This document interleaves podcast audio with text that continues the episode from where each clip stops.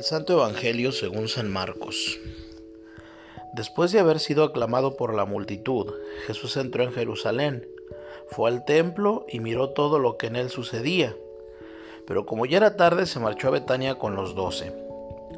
Al día siguiente, cuando salieron a Betania, sintió hambre. Viendo a lo lejos una higuera con hojas, Jesús se acercó a ver si encontraba higos.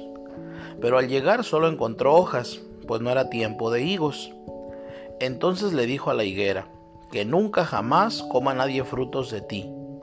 Y los discípulos lo estaban oyendo. Cuando llegaron a Jerusalén, entró en el templo y se puso a arrojar de ahí a los que vendían y compraban. Volcó las mesas de los que cambiaban dinero y los puestos de los que vendían palomas, y no dejaba que nadie cruzara por el templo cargando cosas. Luego se puso a enseñar a la gente diciéndoles, ¿acaso no está escrito, mi casa será casa de oración para todos los pueblos? Pero ustedes la han convertido en una cueva de ladrones. Los sumos sacerdotes y los escribas se enteraron de esto y buscaban la forma de matarlo, pero le tenían miedo, porque todo el mundo estaba asombrado de sus enseñanzas. Cuando atardeció, Jesús y los suyos salieron de la ciudad. A la mañana siguiente, cuando pasaban junto a la higuera, vieron que estaba seca hasta la raíz. Pedro cayó en la cuenta y le dijo a Jesús, Maestro, mira, la higuera que maldejiste se secó. Jesús les dijo entonces, Tengan fe en Dios. Les aseguro que si uno le dice a este monte, quítate de ahí y arrójate al mar, sin dudar en su corazón, y creyendo que va a suceder lo que dicen, lo obtendrá.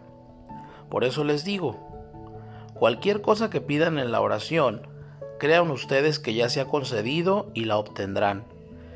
Y cuando se pongan a orar, perdonen lo que tengan contra otros, para que también el Padre que está en los cielos les perdone a ustedes sus ofensas. Porque si ustedes no perdonan, tampoco el Padre que está en el cielo les perdonará a ustedes sus ofensas. Palabra del Señor. Hoy, fruto y petición son palabras claves en el Evangelio. El Señor se acerca a una higuera y no encuentra allí frutos, solo hojarasca, y reacciona maldiciéndola. Según San Isidoro de Sevilla, higo y fruto tienen la misma raíz.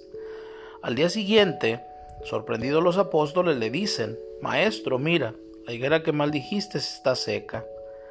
En respuesta Jesucristo les habla de fe y de oración. Tengan fe en Dios.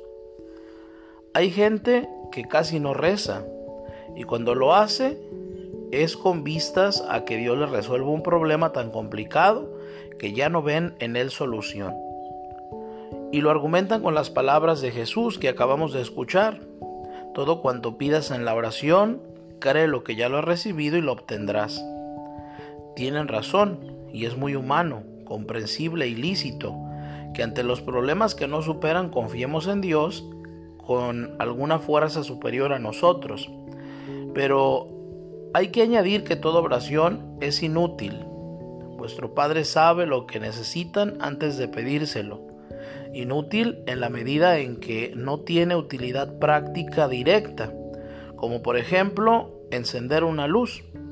No recibimos nada a cambio de rezar, porque todo lo que recibimos de Dios es gracia sobre nosotros. Por tanto, ¿No es necesario rezar? Al contrario, ya que ahora sabemos que no es sino gracia, es entonces cuando la oración tiene más valor, porque es inútil y gratuita. Aún con todo, hay tres beneficios que nos dan la oración de petición. Primero, paz interior, encontrar al amigo Jesús y confiar en Dios de una manera plena. Segundo, reflexionar sobre un problema, racionalizarlo y saberlo plantear es ya tener medio solucionado aquel problema. Y en tercer lugar, nos ayuda a discernir entre aquello que es bueno y aquello que quizás por capricho queremos en nuestras intenciones de oración. Entonces, a posteriori, entendemos con los ojos de la fe lo que dice Jesús. Todo lo que pidan en mi nombre, yo lo haré para que el Padre sea glorificado en el Hijo.